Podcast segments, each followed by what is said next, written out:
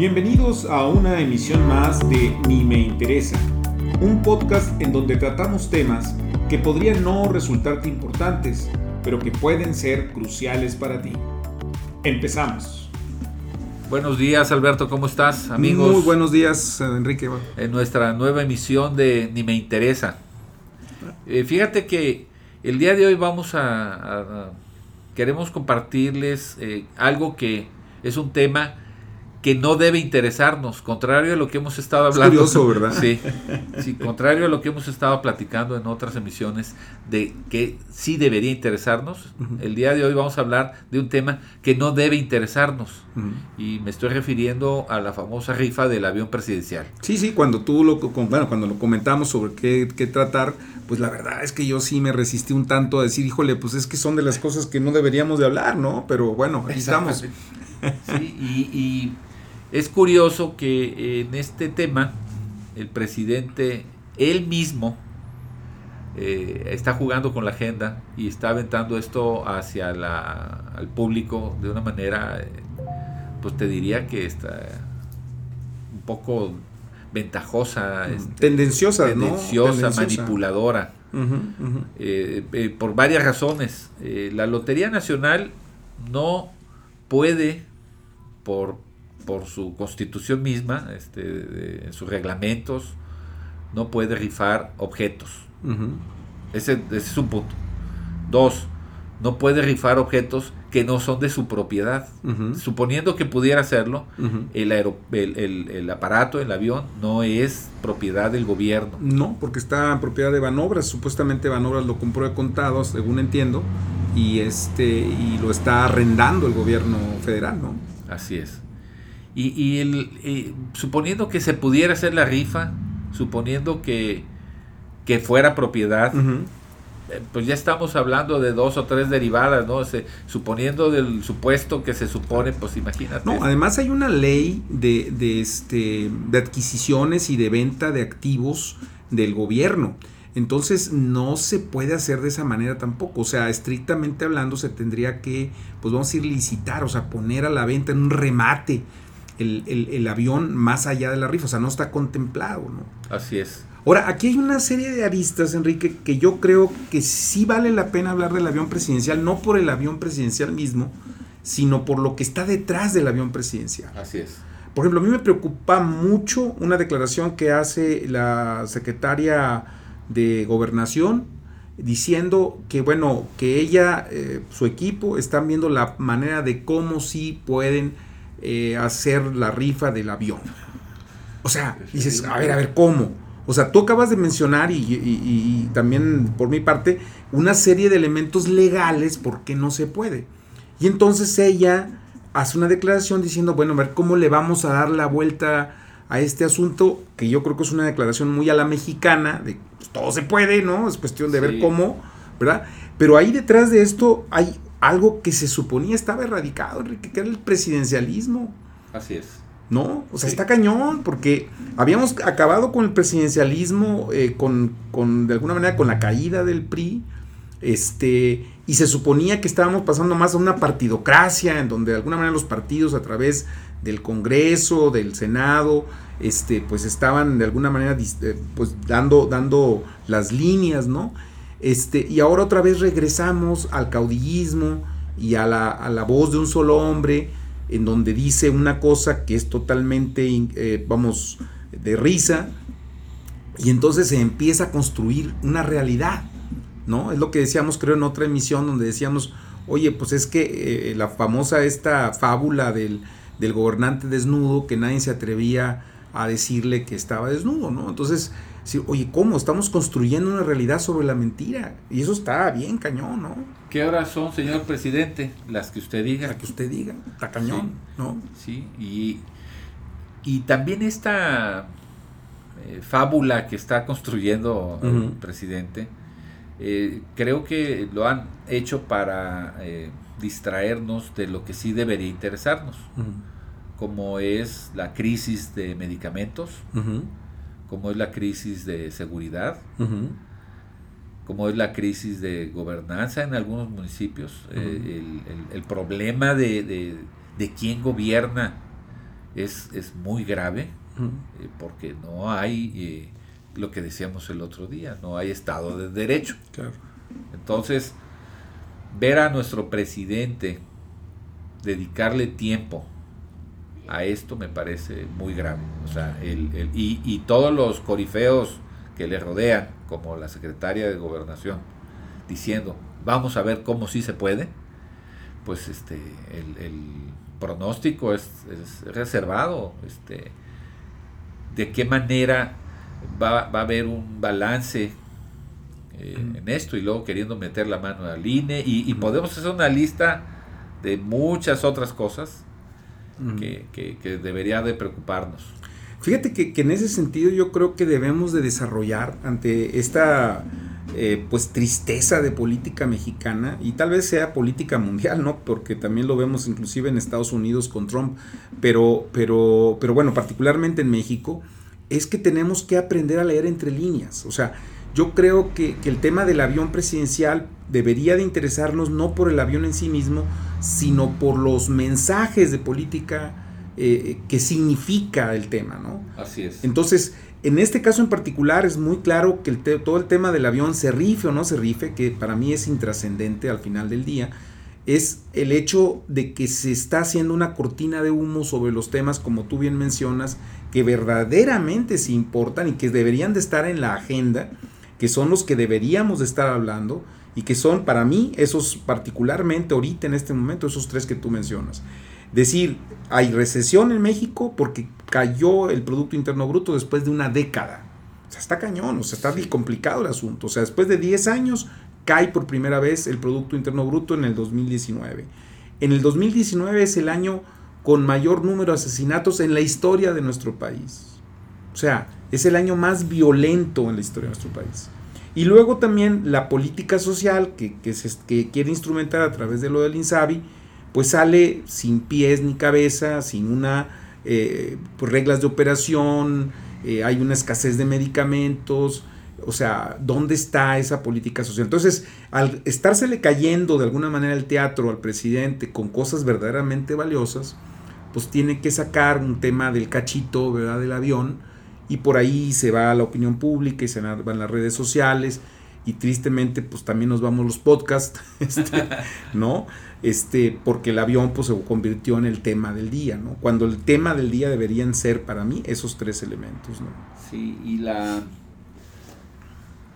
Eh, el tema este de, de Aguayo, el, uh, sí, de la cuestión... Lo, que, lo que significa que alguien que escriba y, y, esta modificación también que quieren hacer la de difamación y demás. Que, O sea, creo que se están cocinando cosas que, apuntan a que el periodista se tiene que callar.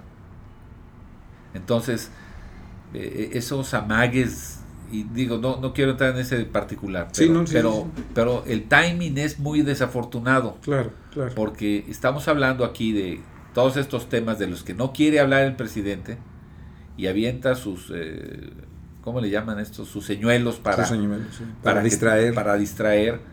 Y por otro lado empieza a taparle la boca, aunque eh, hipócritamente diga que no lo quiere hacer. es, obvio que cada vez que alguien no está de acuerdo con él o lo critica, él se le em, empieza esa andanada de fifís y todo lo que dice, ¿no? Este, conservadores, eh, adversarios y, y, pues sí, yo, yo estoy muy preocupado de, para dónde va todo esto.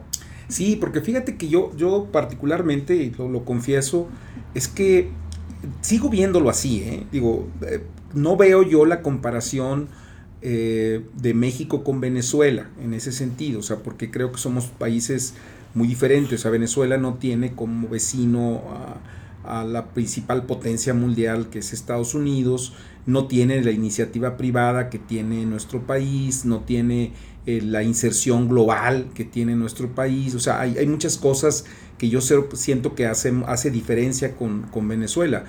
Pero el tema del dictador, el tema de, de, aquí mis chicharrones truenan, este, y yo pongo la agenda y yo empiezo a decir barbaridades, este, como la que dijo Maduro, que, que se le había aparecido un pajarito y que le había dicho, y, bueno, ¿qué, ¿qué, tanto nos falta? O sea, el avión a mí me parece algo similar, ¿no? Porque se salta todas las normatividades, porque además un tema de, de lógica económica, financiera, ¿no? O sea, si que no la tiene, la lógica. Que no la tiene, ¿no? O sea, ¿y qué es nuestro presidente, Enrique? O sea, ese es lo más triste del asunto, digo, porque si lo estuviera proponiendo a lo mejor un diputado trasnochado, como se han dado casos, ¿no? De propuestas tontas, dices, bueno, o sea, pues, ¿qué esperabas, no? Pero lo está, lo está proponiendo el presidente, ¿no? Este... Es lo más grave, lo, lo, lo, lo preocupante es que lo está proponiendo el presidente y que pareciera ser que no es suficiente la crítica periodística o el análisis de opinión eh, informada, porque ese, ese vagón sigue avanzando y está tomando momento, está tomando velocidad, está avanzando eh, en una dirección que no tiene dirección, eh, porque de por sí vivimos en un mundo de incertidumbre, pues este, no sé hacia dónde va, en qué va a derivar. Entonces eso lees las noticias de negocios y los, los empresarios, el sector inversionista dice, yo no veo condiciones aquí ni reglas claras. Claro. Me cambiaste, me volteaste totalmente el panorama de hace unos años para acá, ¿no? Este, fíjate que, desde hace mucho, yo creo, es una, es una percepción muy personal, que cuando hablamos de política económica, nos centramos muchas veces en el qué. O sea, por ejemplo, eh, pues hay que darle de comer a los pobres, ese es el qué, ¿no? Sí. Pero eh, creo que la parte sensible de la política económica está en la instrumentación, en los tiempos, o sea, en qué momento y en qué dosis, y cómo comunico esa política económica, porque eso es lo que te da la posibilidad de que sea exitosa o no, ¿sí? Entonces, si le vamos a dar de comer a los pobres, es decir, ok, ¿de qué manera lo vamos a hacer? ¿Cuál va a ser la normatividad? cómo vamos a identificarlos, cuántos pobres hay para poder saber qué tanta comida vamos a requerir, este, en qué dosis, o sea, qué, qué tipo de alimentos, de qué manera, qué están acostumbrados a comer. O sea, hay muchísimas cosas que están alejados del qué, ¿me entiendes? Entonces, me parece nuevamente que hemos vuelto con López Obrador a una política económica de los qué solamente. O sea, a ver, vamos a partir de algo. ¿El avión presidencial fue una compra estúpida? Sí, sí lo fue. ¿no? O sea, nos estamos dando cuenta ahora, ¿no? Que fue faraónico, sí fue faraónico. O sea, yo no le doy la contra a López Obrador en ese sentido. No, claro que no. O el Seguro Popular era corrupto, bueno, también le doy la, certeza, ¿no? Oye, que hay que cambiar los etiquetados de las de las eh, alimentos. también le doy la, vamos, este, esa, esa, le concedo, ¿no? Pero ¿cómo lo vas a hacer, Enrique? O sea, ¿en qué dosis, en qué manera, con qué instrumentación? Eso es lo que te diferencia entre un carnicero y un cirujano. O sea, la manera en que cortas, que haces la disección del asunto. ¿no? Así es. Qué fuerte está esa imagen, ¿eh? la que acabas de compartir. Está cañón, ¿no? Sí, sí, la diferencia entre un carnicero y un cirujano. Ahí está clarito. el, el, trabajo que se está haciendo, en mi opinión, en, términos de el Señor informa, pero no comunica. ¿sí? Habla, pero no nos dice nada. Eh, y eso creo que es, eh, lo que lo llevó eh, a, ser tan popular. Creo que lo puede llevar a ser muy impopular también. Por, como consecuencia de sus decisiones y acciones, ¿verdad?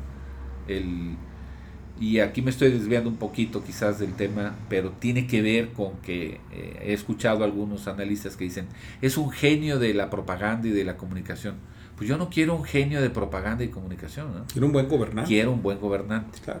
Entonces, podrá ser un genio, pero es un genio tenebroso, es un genio perverso. ¿Qué tipo de genialidad, a qué, a qué genialidad se refiere? Porque esto del cachito, me, suena más en todo este contexto que estamos planteando a que eh, pues yo no quiero ese tipo de genialidades. Quisiera más un genio que sepa entender las finanzas públicas, entender temas de seguridad pública, entender temas de bienestar social, que no sean solo frases. Si tú pides el día de hoy, y ya lo he comentado antes, tú pides eh, el padrón de beneficiarios de de, todos estos programas de bienestar que tiene de jóvenes y de adultos y de gente con discapacidad, no lo vas a encontrar. No, no, no. no, y si te asomas, vas a ver listados hechos a mano. ¿Eso qué te dice? O sea, es, un descontrol, ¿no? Y una improvisación. Es una improvisación pavorosa. Están tirando el dinero, pero no sabemos a dónde. Pues digo, a, mí, digo, pareciera a mí quedarme claro que, que, no, que tú y yo no somos el público al que va dirigido. Es decir, creo yo que va a la masa eh, en términos generales, al votante, en el sentido de que son mensajes, como tú bien dices, que son eh, muy fáciles de entender. O sea, el cachito del, del, avión, este, y es un poco como, ¿te acuerdas esas imágenes que salen en fotografías eh, muy antiguas, ¿no? Donde la expropiación petrolera, la gente llevaba sus joyas ah, para depositarlas, para ayudar, a la expropiación petrolera, que obviamente también fue una propaganda. Este, en su momento.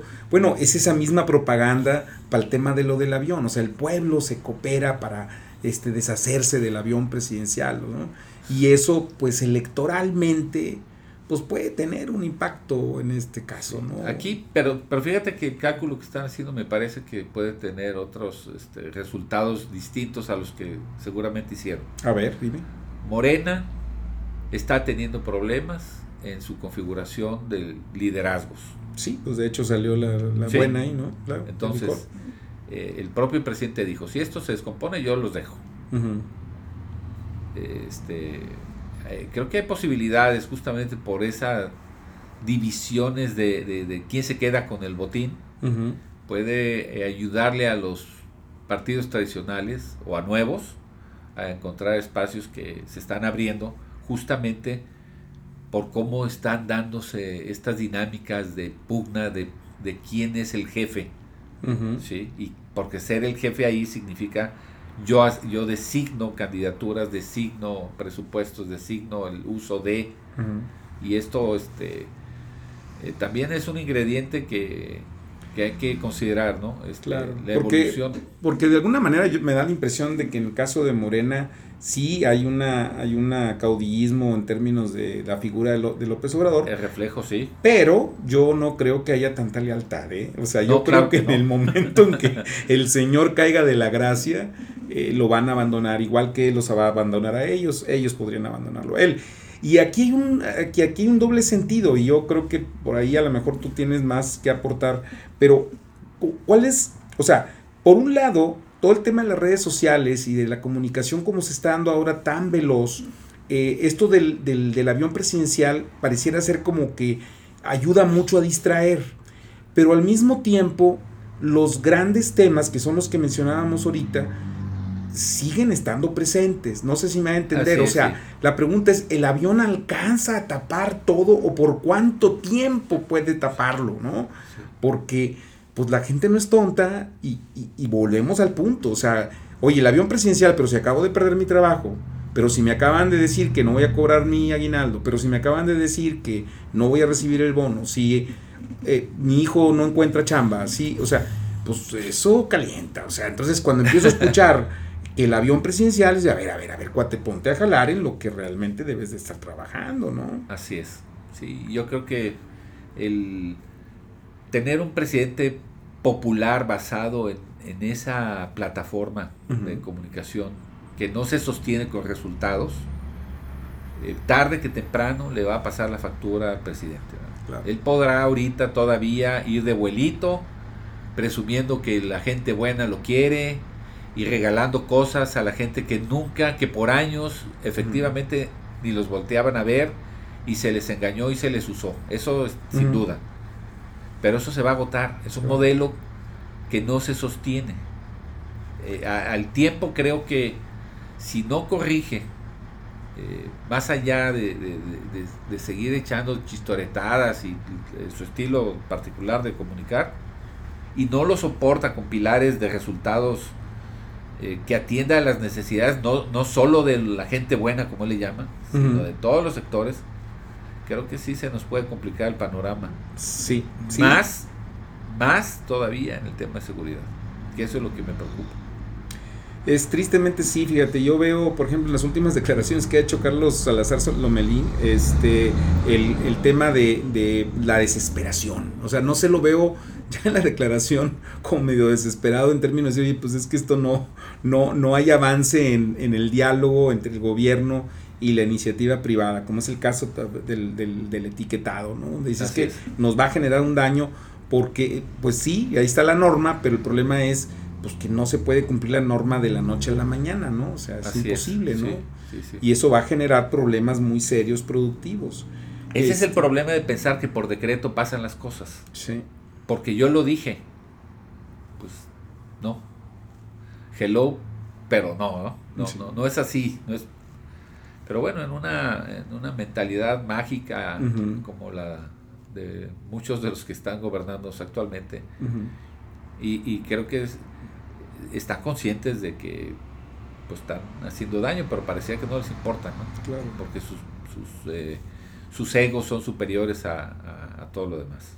Sí, empiezan a hacer fórmulas que ya están probadas, en donde es más eh, el show mediático como esto de vamos a sacar un, el gabinete para el crecimiento, ¿no? Sí. Y entonces son los mismos, pero revueltos para, digo, para formar un objetivo de crecimiento económico en donde pues pues no, tú, tú, sabes que cuando se forman comités y cosas, eso no jala, no funciona. Si quieres que no jale, haz una comisión. Haz una comisión. Entonces, tristemente estamos llegando a eso, don Enrique. Pero bueno, creo que el avión presidencial nos dio para mucho. Sí, este, sí dejemos ya de hablar de eso y, y, pongámonos a ver lo que realmente importa, ¿no? Así es.